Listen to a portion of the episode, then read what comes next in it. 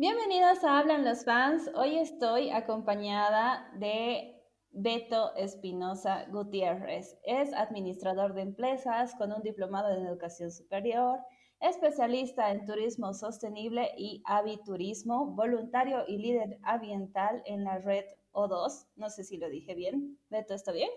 Sí, sí, sí, está muy bien.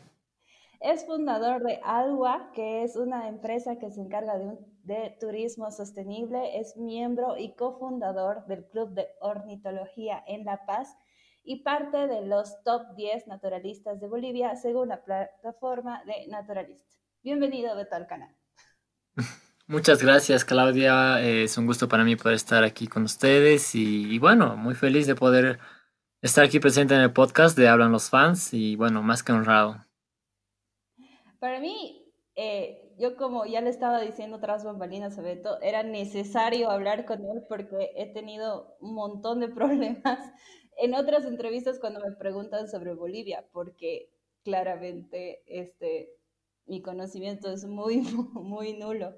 Pero sé que tú te has dedicado a hacer eh, que el turismo en Bolivia sea mucho más eh, llamativo, especialmente con esto del turismo sostenible. ¿Nos puedes explicar un poco qué es el turismo sostenible?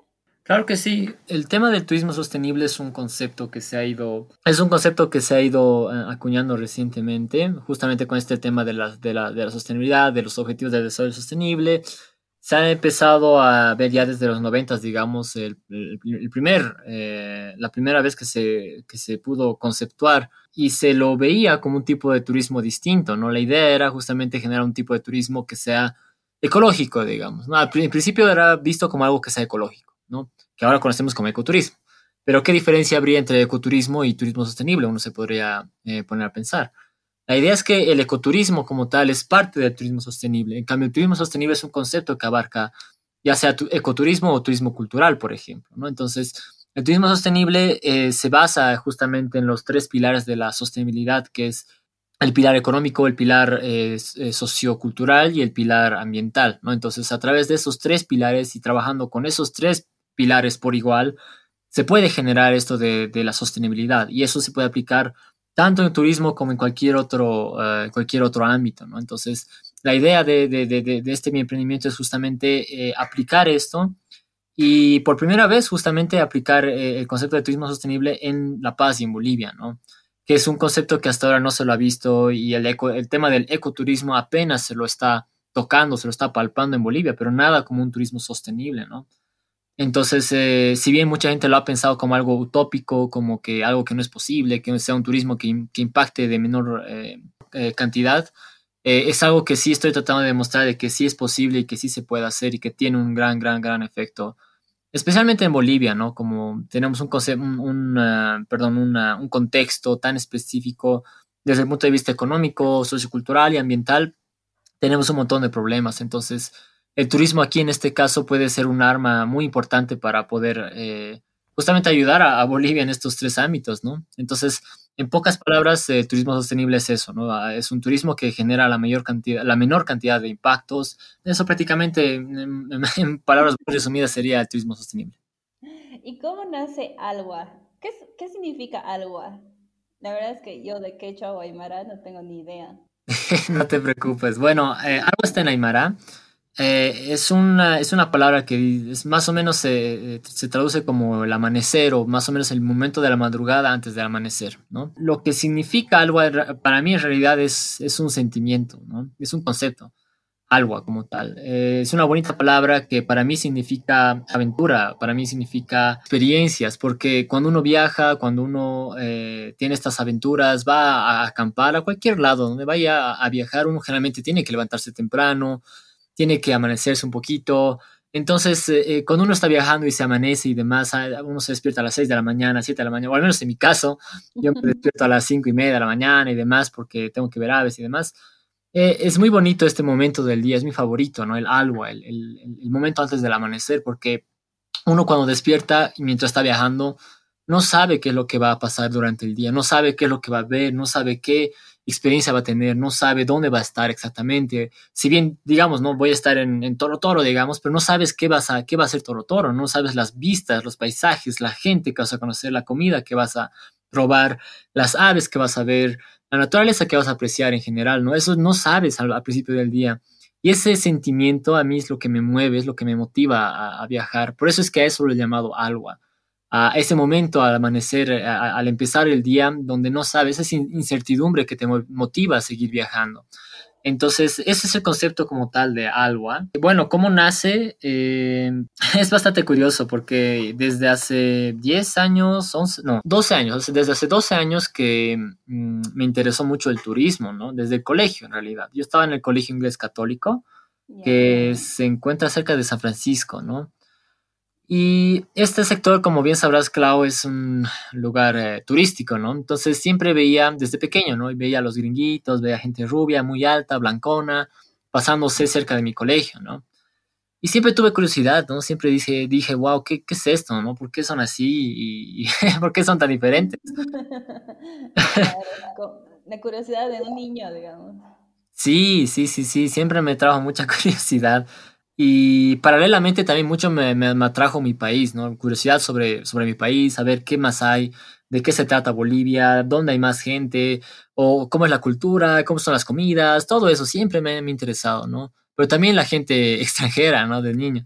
Tanto así que en el colegio, eh, como una anécdota, eh, yo solía inventarme tareas, ¿no? Con los gringuitos. Les decía, ah, sí, tengo una tarea que me dice que tengo que entrevistarles, ¿no?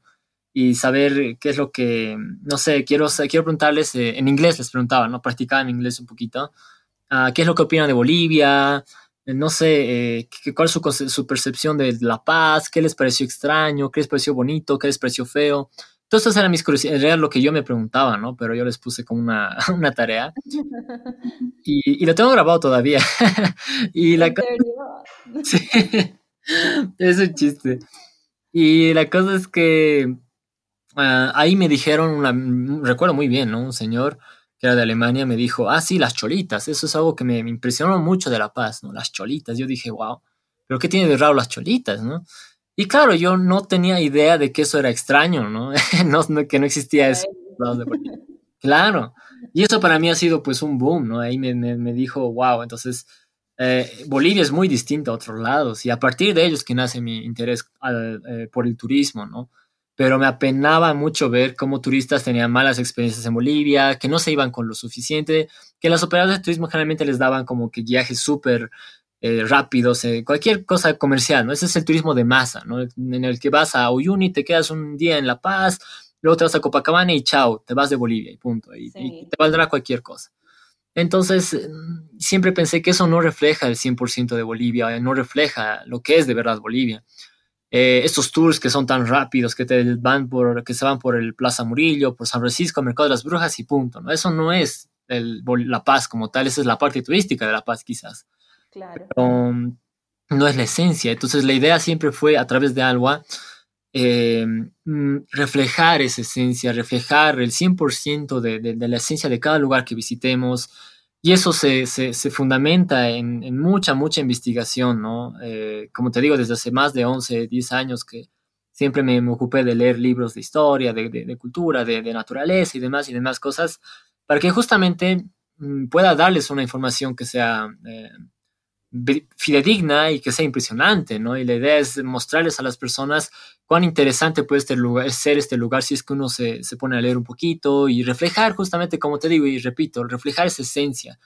Y hasta ahora, más bien, todos los turistas que han venido conmigo y han estado, han tenido los tours conmigo, tanto nacionales, turistas, o sea, de Santa Cruz, de, de Cochabamba, de Potosí, como turistas extranjeros de cualquier lado del mundo, todos han ido muy impresionados. Incluso gente de La Paz, se impresiona mucho con estos productos que hacemos, porque la idea es que cualquier persona puede, puede asombrarse con todo lo que acumula en Bolivia, ¿no? Mucha gente, ni siquiera los paseños, ni siquiera los bolivianos sabemos lo que hay acá, entonces eh, ahí está la oportunidad, ¿no? Ahí está lo que se trata de trabajar en agua.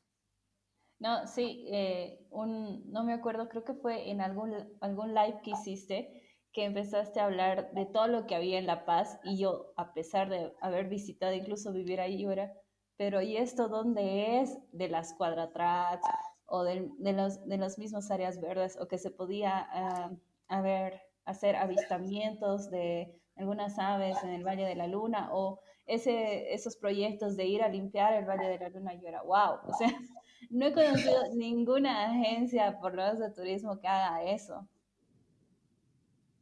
Sí, sí, sí, sí, la idea es justamente ser muy, muy diferente. Desde, desde mi forma de ser en realidad siempre me gustó ser diferente, ¿no? Pero ser diferente con un propósito, siempre dije, ¿no? Entonces, siempre y cuando alguien pueda hacer algo bien, algo correcto, algo que sea de impacto para, para la gente, para, para, la naturaleza y demás, siempre voy a tratar de hacerlo. Entonces la idea es justamente reflejar eso a través de mi emprendimiento, que es el turismo sostenible, ¿no? Y con los beneficios, con las ganancias de que, se obtienen de, los tours, por ejemplo, que vamos a áreas verdes, que vamos a hacer avistamientos de aves y demás, todo eso lo voy acumulando poquito a poco y, poquito a poco trato de conseguir plantines y, los, reforestamos los lugares o limpiamos los lugares o eh, en Oquisamaña hemos restaurado una lagunita. De hecho, se hicieron tres lagunas.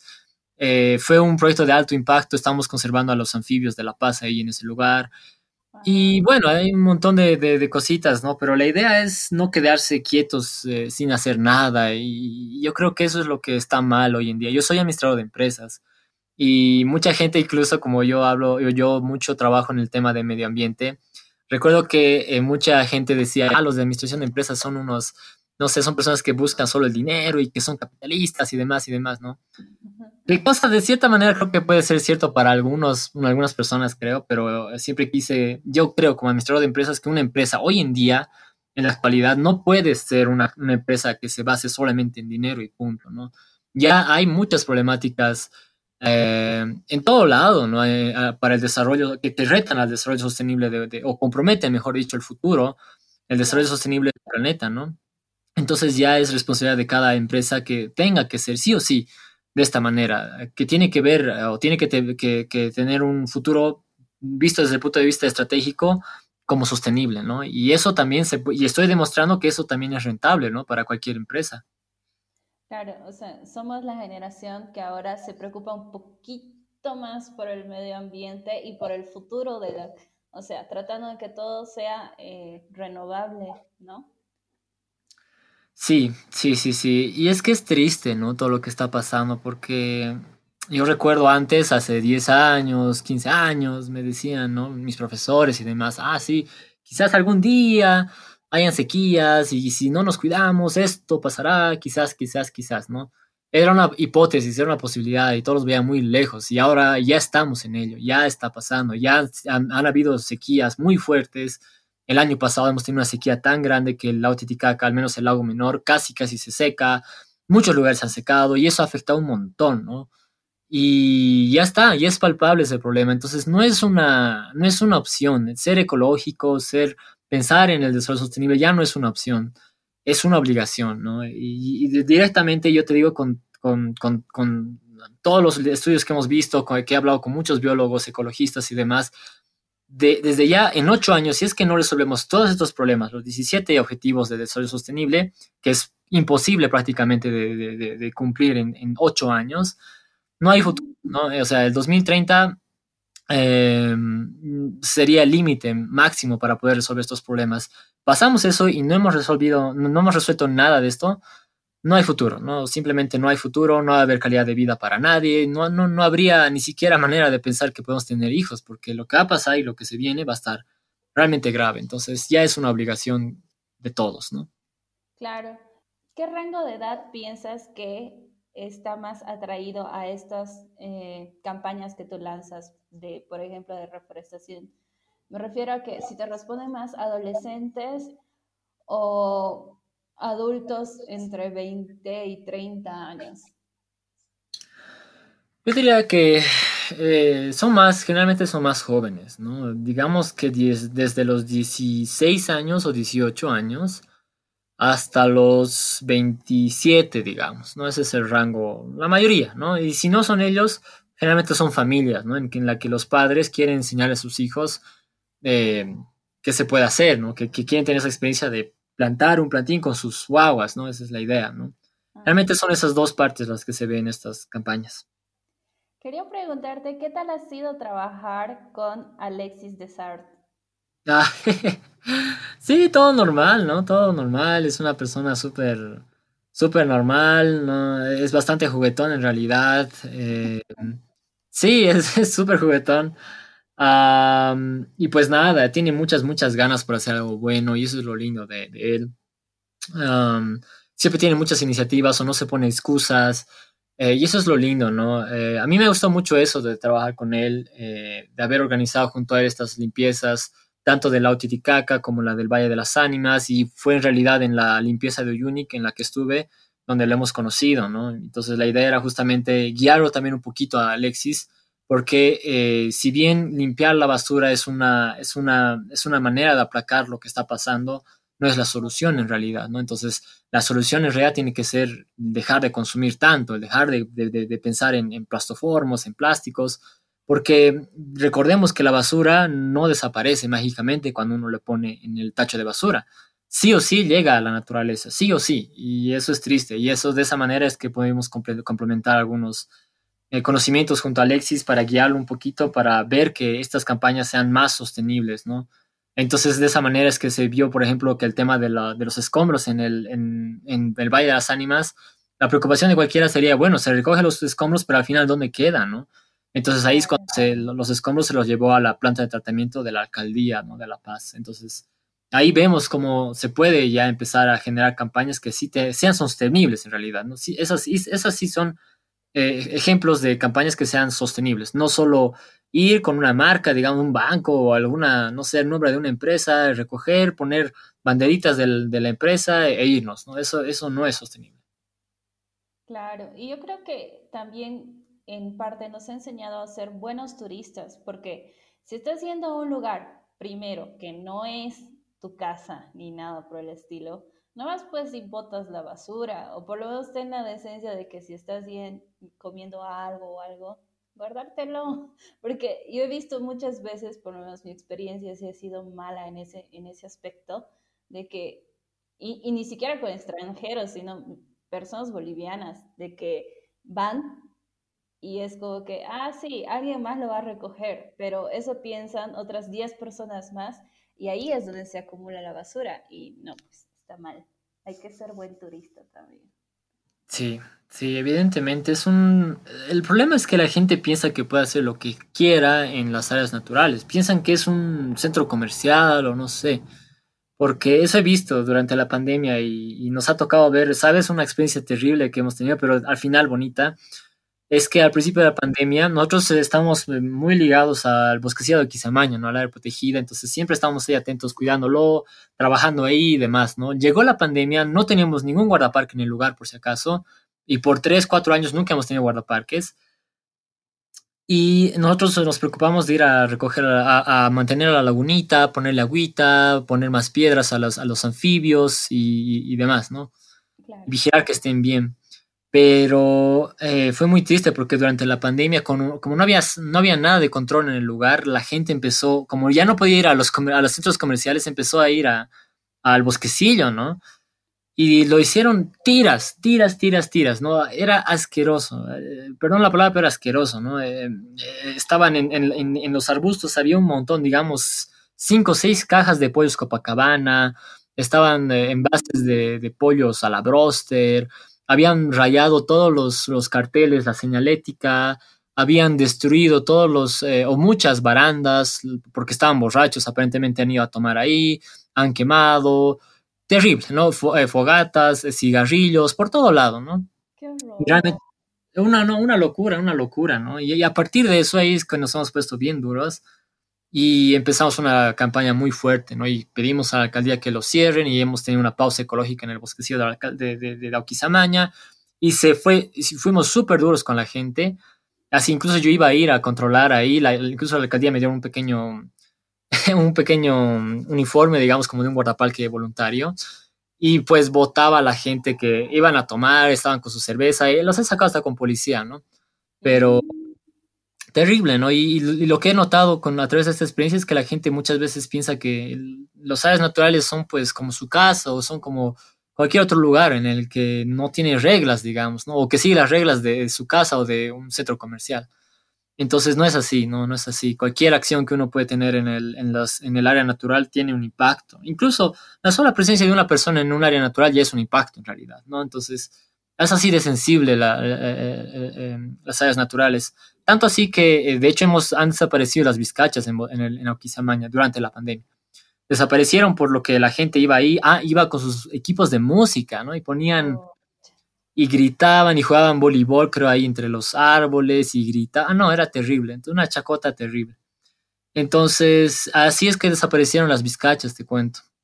Y, pero bueno, finalmente después de esta pausa, esto motivó a que más bien la alcaldía se preocupase. Le, hemos dado incluso un tour, te cuento, como una anécdota, al secretario de Medio Ambiente ¿no? de la alcaldía y le hemos dado un tour ahí mostrando las lagunas, el proyecto que hemos hecho ahí, lo que es Auquizamaña y demás. Él es el secretario de Medio Ambiente, por ese caso es la, la, mayor autoridad de Medio Ambiente de La Paz, o sea, él está por encima de EMA Verde, por encima de todo lo que es eh, áreas protegidas, todo lo que es Medio Ambiente de La Paz, ¿no?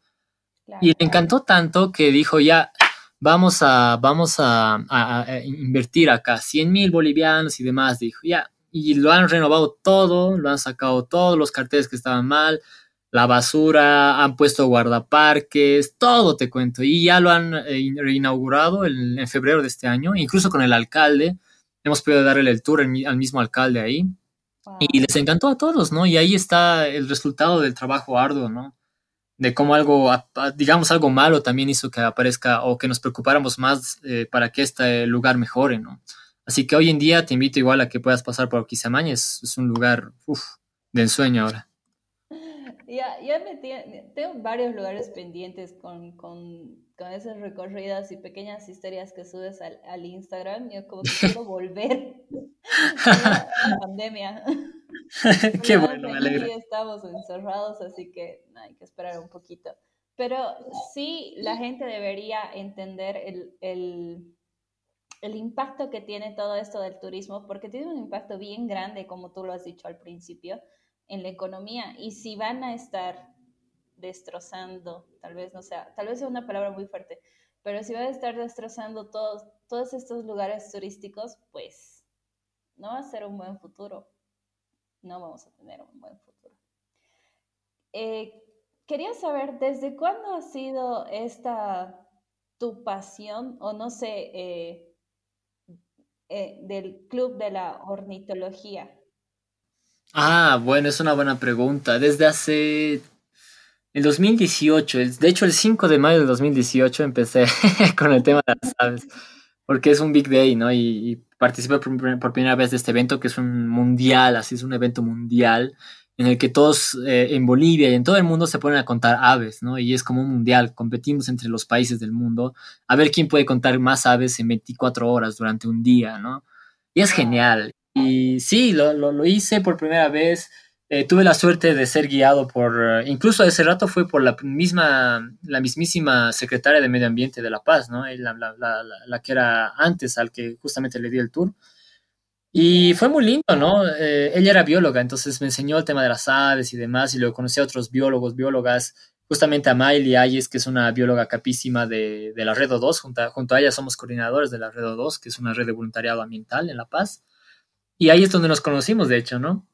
Entonces ahí pude ver el tema de las aves y, me encantó, ¿no? Es, es, realmente un deporte muy sano que te da tanta tranquilidad, es, es, una terapia, literalmente. Y lo bueno de esto es que es para todos, ¿no? Es, no es como, no es como la, no sé, pues como la bicicleta o como el boxeo o como algún deporte, no sé, que tienes que tener ciertas aptitudes y no sé, tiene que ser muy específico. No, esto le gusta a cualquiera todos lo aman, ¿no? He visto la experiencia de, mayor, de gente mayor, de adultos eh, mayores, de niños, de jóvenes, de todos, y a todos les ha encantado ver aves, porque es como un safari, ¿no? Siempre lo comparo como un safari. Y lo que hacemos, de hecho, como algo, los llamamos safaris eh, por la paz.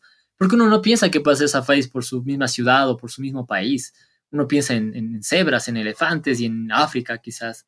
Pero en Bolivia puedes ver un montón de cosas, ¿no? Entonces, Quizás lo más visible en la naturaleza son las aves, entonces una manera de poder conectarse con la naturaleza y de hecho poder hablar, literalmente hablar con la naturaleza es, son las aves, porque ellas te, te, dicen algo, te dicen cuán, cuán, eh, cuán, bien conservado está el lugar o no, son bioindicadores, entonces si encuentras 100 aves en un lugar, significa que está bien conservado, pero si encuentras 3, 4, 7 aves, como es en la ciudad misma de La Paz, en el centro de La Paz, te dice que hay algo que está mal, ¿verdad? Entonces, es muy, muy interesante, la verdad. Y sí, em, es una pasión que nació a través de la precisión de la naturaleza, ¿no? Siempre me llamó la atención la naturaleza, la verdad.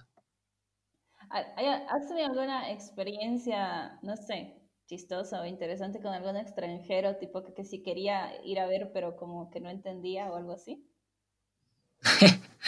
Ah, bueno, con varios en realidad. Eh, sobre el avistamiento de aves, bueno, creo que no, no he tenido una experiencia así muy, muy, muy graciosa, digamos. Creo que a, todos en realidad les ha encantado. Todos, o sea, el común denominador es, es que todos, ya sean extranjeros o ya sean nacionales, esto pasa con todos, todos se sorprenden de la naturaleza, ¿no? Una vez que se ponen, se le prestan atención.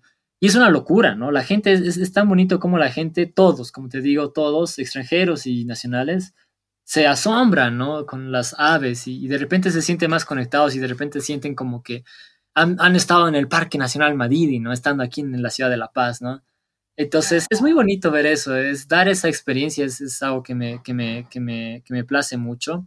Pero sí algo que, una anécdota que tengo sobre extranjeros, no necesariamente relacionado con las aves, pero es que, mm, eh, bueno, como te digo, muchos extranjeros siempre se han ido muy felices de aquí de La Paz, ¿no? Trotamundos de todo, de todo el mundo que han estado por, por todos los países prácticamente. Me han dicho ya tres veces me ha pasado esto, que me han dicho, no, La Paz está en mi top 5 de, de, ciudades del mundo, me dijeron, ¿no? Bolivia, de hecho. ¿Qué? Es hermosa La Paz. yo, vivo enamorada de La Paz y eh, de verdad espero volver algún día. No, bueno, en realidad toda, toda Bolivia es, es, hermosa, Cochabamba, Santa Cruz, todo lado. Cuando uno se pone a prestar, o sea, cuando le presta atención a los detalles, van a ver que cualquier lugar puede ser tan hermoso de Bolivia. Es, es increíble, ¿no? Igual cuando voy a Cochabamba me, me, pongo a ver los detalles y demás. Y Cochabamba, yo envidio mucho en realidad también a Cochabamba porque tienen muchas cosas también por explotar ahí, tiene mucha naturaleza. Mitad de la ciudad está dentro de un parque nacional, incluso allá en Cochabamba. Entonces, es interesante, ¿no? Pero claro, no nos fijamos mucho en los detalles y ese es un error quizás de muchos, ¿no? Pero eso es lo bonito que trato de hacer a través del turismo que sea sostenible, ¿no? Un turismo de calidad. Es justamente eh, mostrarte esos detalles para que, para que tengas una bonita experiencia y de esa manera es que tuve una, anécdota muy interesante con unos eh, turistas. Bueno, tuve unos, un grupo de, taiwaneses que llegaron de, bueno, de Taiwán.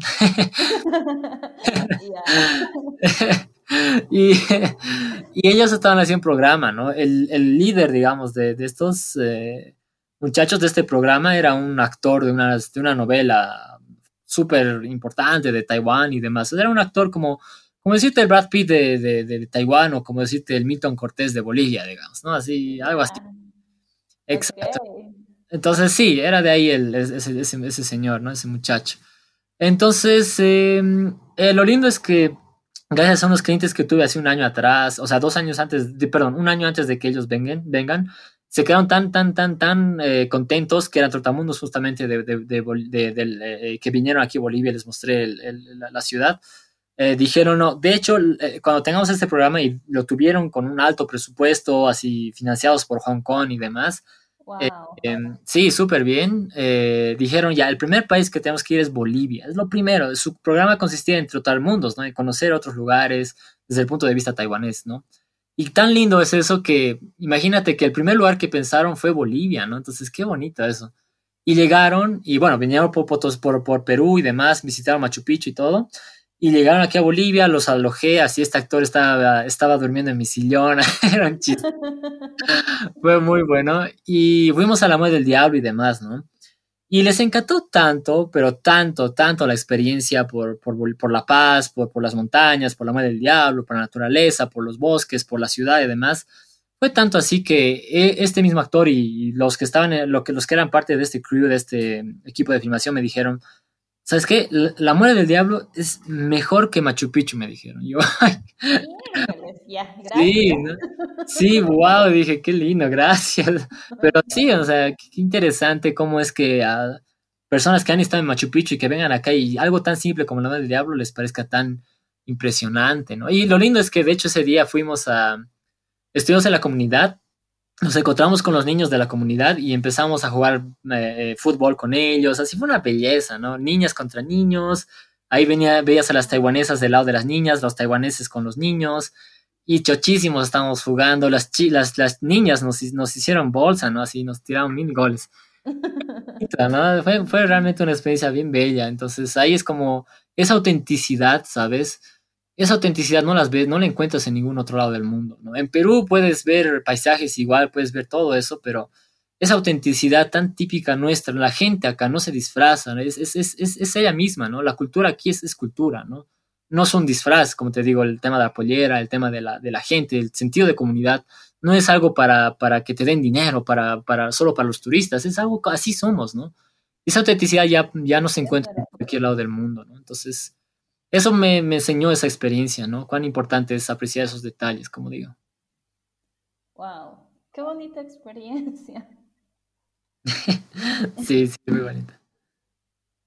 Eh, ¿Cuáles serían los lugares que tú recomendarías para poder empezar el turismo, o sea, a un extranjero, para empezar como que suavito? Porque Obviamente sabemos que si van a ir a La Paz tienen que tomarse por lo menos un día para aclimatarse, porque si no, nos va a dar Sorovchi. Entonces, y yo en mis budismos, les voy a poner ahí abajo qué significa Sorovchi. Este, ¿cómo, ¿Dónde recomendarías iniciar? Mm, es una buena pregunta, Clau. Ah, bueno, ¿Dónde iniciar? A ver, no sé, bueno, si llega, si alguien llega a La Paz, lo primero que tienen que hacer es tomarse un mate de coca y descansar al menos unas, una horita, dos horitas, donde sea, pero dormir. De preferencia, yo digo siempre eso, uno llegar por la noche a La Paz porque uno puede descansar ese primer día y al día siguiente ya está 100 puntos, ¿no? Con un mate de coca y listo, ya, ya, ya no necesitas nada, aclimatación y demás, eso lo he visto ya, pero eh, para empezar, en Bolivia diría, si empiezas por La Paz, yo diría por el MUSEF, ¿no? El, definitivamente el, Museo de, Etnográfico de Folclore. Bueno, pasarse por la ciudad, obviamente, ir a la, Plaza Murillo, pasarse por la Jaén, por, la, por el Mercado de las Brujas y demás, que eh, nosotros hacemos un walking tour por esos lugares, por ejemplo, pero también ir al Museo Etnográfico de Folclore, porque ese MUSEF es de verdad es que es uno de los mejores museos que he visto en mi vida, ¿no? Es realmente muy bueno y además que ese te da una introducción perfecta de todo lo que es Bolivia. Entonces, una vez que uno va a este museo, pueden, y luego va a viajar por distintos contextos de Bolivia, uno va a entender lo que ve. Porque, y eso es algo que siempre digo, ¿no? Es que a Bolivia no lo puedes entender solo viendo los paisajes. Necesitas entender primero a la gente para que todo el paisaje, para que la ciudad, para que todo tenga más sentido, ¿sabes? Y es genial, cuando uno se, da cuenta de eso, pues ahí es cuando uno puede apreciar un mundo nuevo de detalles y que hacen una experiencia muy grata. Entonces, es importante primero conocer a la gente, ¿no?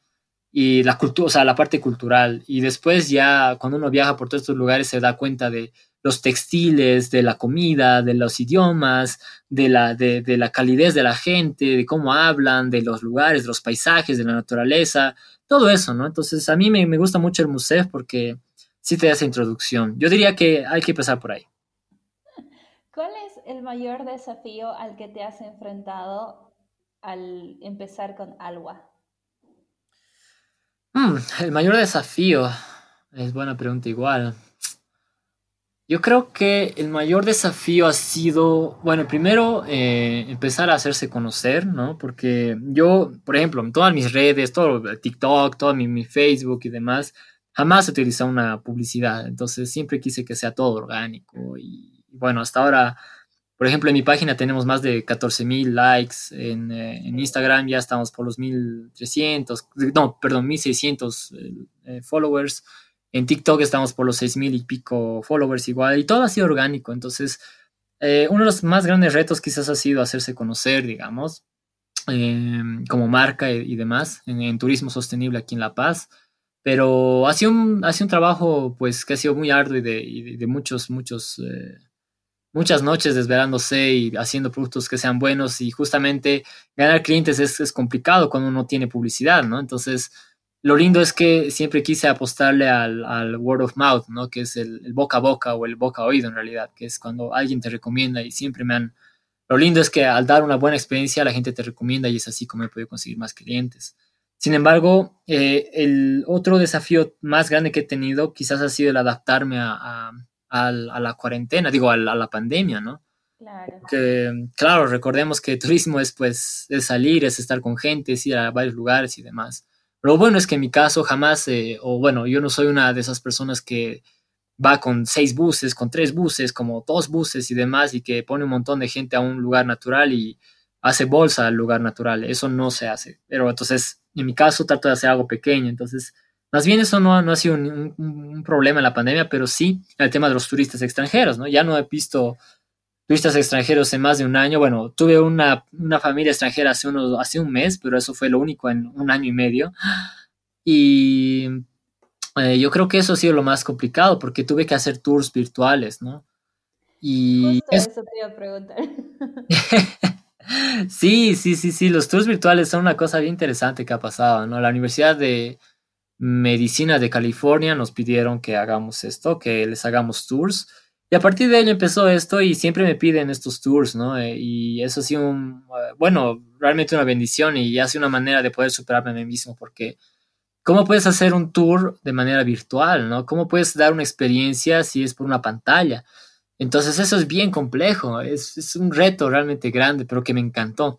Y puedo decir con mucha felicidad que lo hemos podido eh, cumplir, ¿no? Y hacer eh, que sea realidad, porque realmente gente de, de otros lados que tengan un tour virtual de un lugar como es Bolivia, en, Estados Unidos a ellos les, les vale un pepino, pues Bolivia, ¿no? No saben qué es Bolivia y obviamente si quisieran conocer Bolivia vendrían acá, ¿verdad? Claro. Pero tener un tour virtual desde allá es complejo, es como decirte a ti, Clau, eh, bueno, te daré un tour por Albania, ¿no? Entonces no, no sabes nada de ese lugar ni, ni tampoco te interesa mucho. Entonces ese es el reto, ¿cómo impresionas a esa gente? Y bueno, la cosa es que yo he visto muchos tours virtuales, te cuento, ¿no? De otros lados y demás, y la verdad es que no me gustaron porque eh, como el turismo de masa, como te digo, es muy superficial, es muy, ah, a mi parecer, eh, no sé, mm, no refleja el 100% de los lugares. Sí, entonces eh, era pues, estos tours virtuales eran como que ir a, Google View, ¿no veas? Street, perdón, Street View. Y, y, irse por, las, por los monumentos, por la Plaza Murillo y demás, y recorrer así con un video que se lagueaba durísimo durante un Zoom y decirte, ah, sí, esta es la Plaza Murillo, fundada en 1800, perdón, la, la, la, iglesia de la Plaza Murillo, fundada en 1835, y te metía un montón de historia, ¿no? Así historia que en tu vida te va a caber en la, en la mente, ¿no? Que si bien está bien, pero creo que hay maneras de decirlo. Y era muy, pues, eh, era muy seco, era muy áspero, diría, ¿no? Difícil de pasar. Entonces lo que pensé es que, bueno, un tour virtual no tendría que ser un recorrido como tal, más bien tiene que ser algo más interesante. Y uno, y ahí es cuando entra el conocimiento de, uno, de un administrador de empresas, ¿no? Que es cómo eh, sacas lo mejor de lo peor, ¿no? Entonces hay que ver a qué le puedes sacar provecho. Y el hecho de, de, de poder sacar provecho, por ejemplo, a esos tours virtuales es el hecho de que en 40 minutos puedes irte desde el Madidi hasta La Paz, pasando por Potosí a Santa Cruz. O sea, puedes abarcar muchos lugares en un solo momento y eso es algo que no se puede hacer físicamente, por ejemplo. Entonces ahí está la cosa.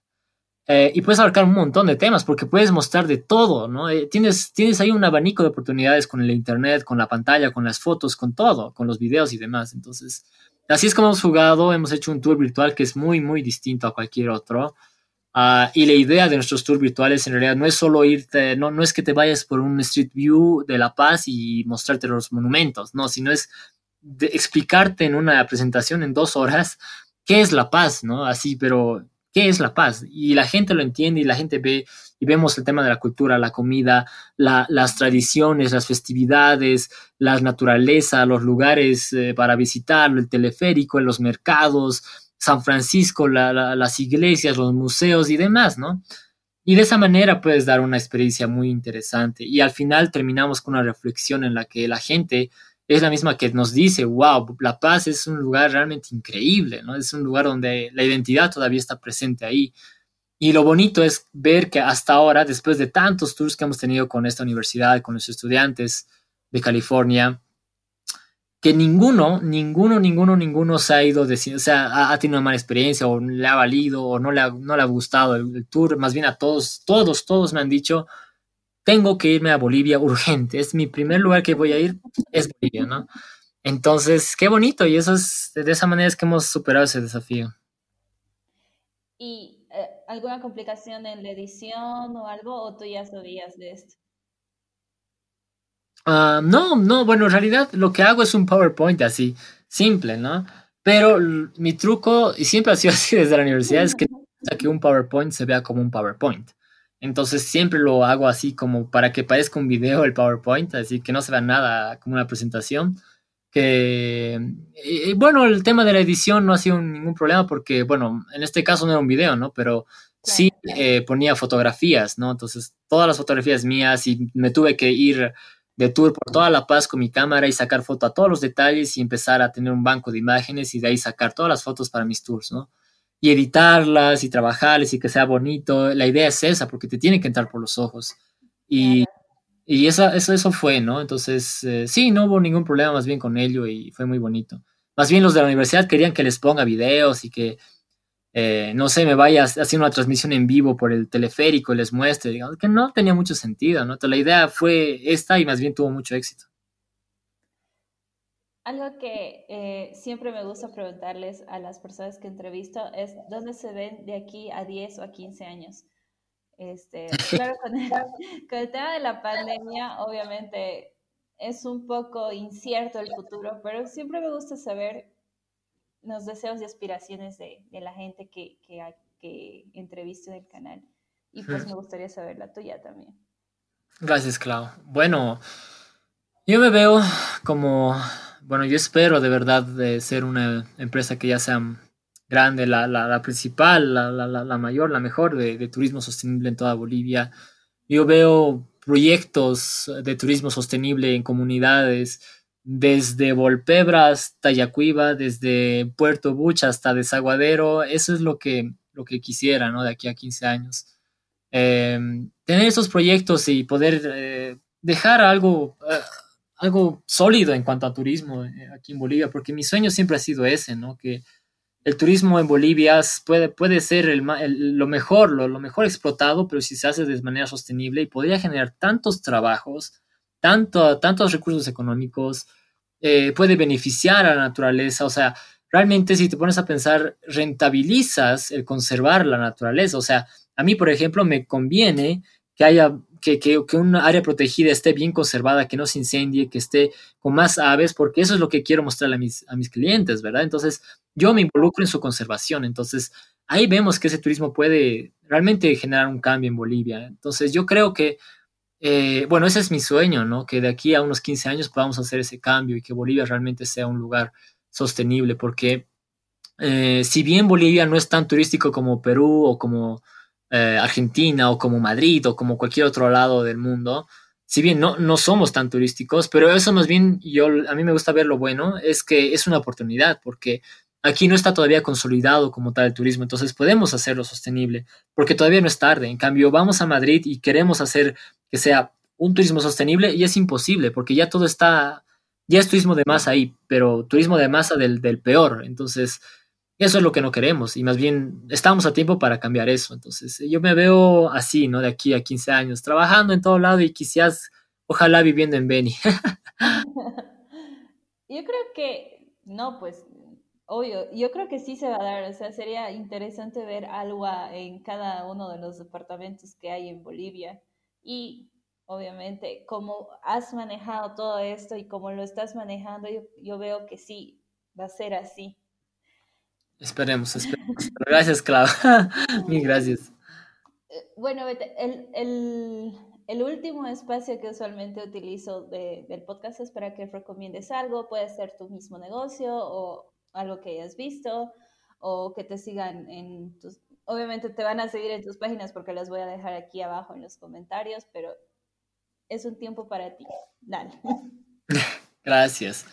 Bueno, yo creo que para reflexionar eh, al final, creo que es importante que todos empecemos a pensar en el valor de nuestro propio país, ¿no? Eh, de la riqueza en la que en la que vivimos todavía no nos damos cuenta, la naturaleza, la, cultura, la gente, la comida, la historia, la arquitectura, el arte, por donde veas hay riqueza en Bolivia. Entonces, eh, tratamos nosotros como Algo a Turismo Sostenible, tratamos de que la gente, en este caso y gracias a la pandemia, más bien nos hemos dado cuenta que también hay un mercado muy fuerte nacional y nuestro objetivo con el mercado nacional es que justamente nosotros, ustedes, todos nosotros podamos eh, entender este valor para que justamente nos basamos en este principio que no podemos eh, valorar algo que no conocemos y no podemos proteger ni conservar algo que no valoramos.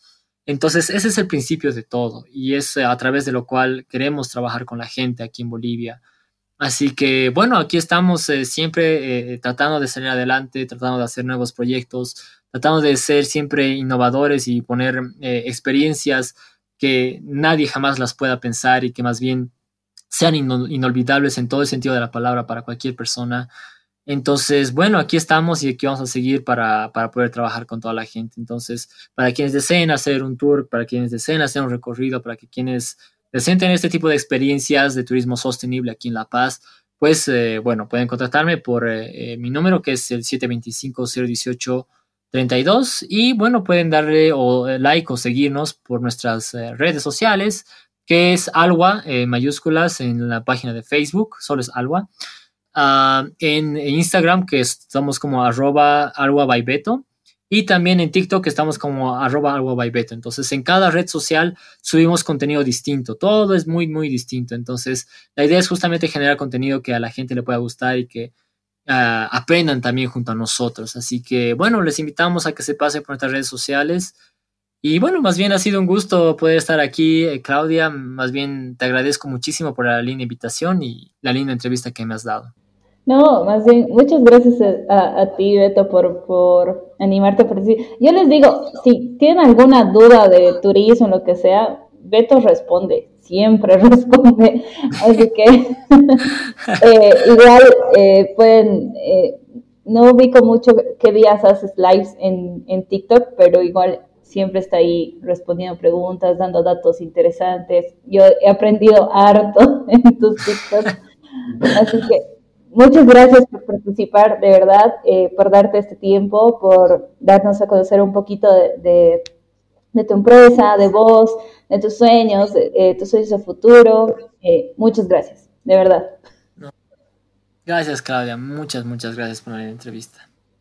Bueno, pues eh, esto es todo en Hablan los fans. Los esperamos el siguiente sábado. Adiós.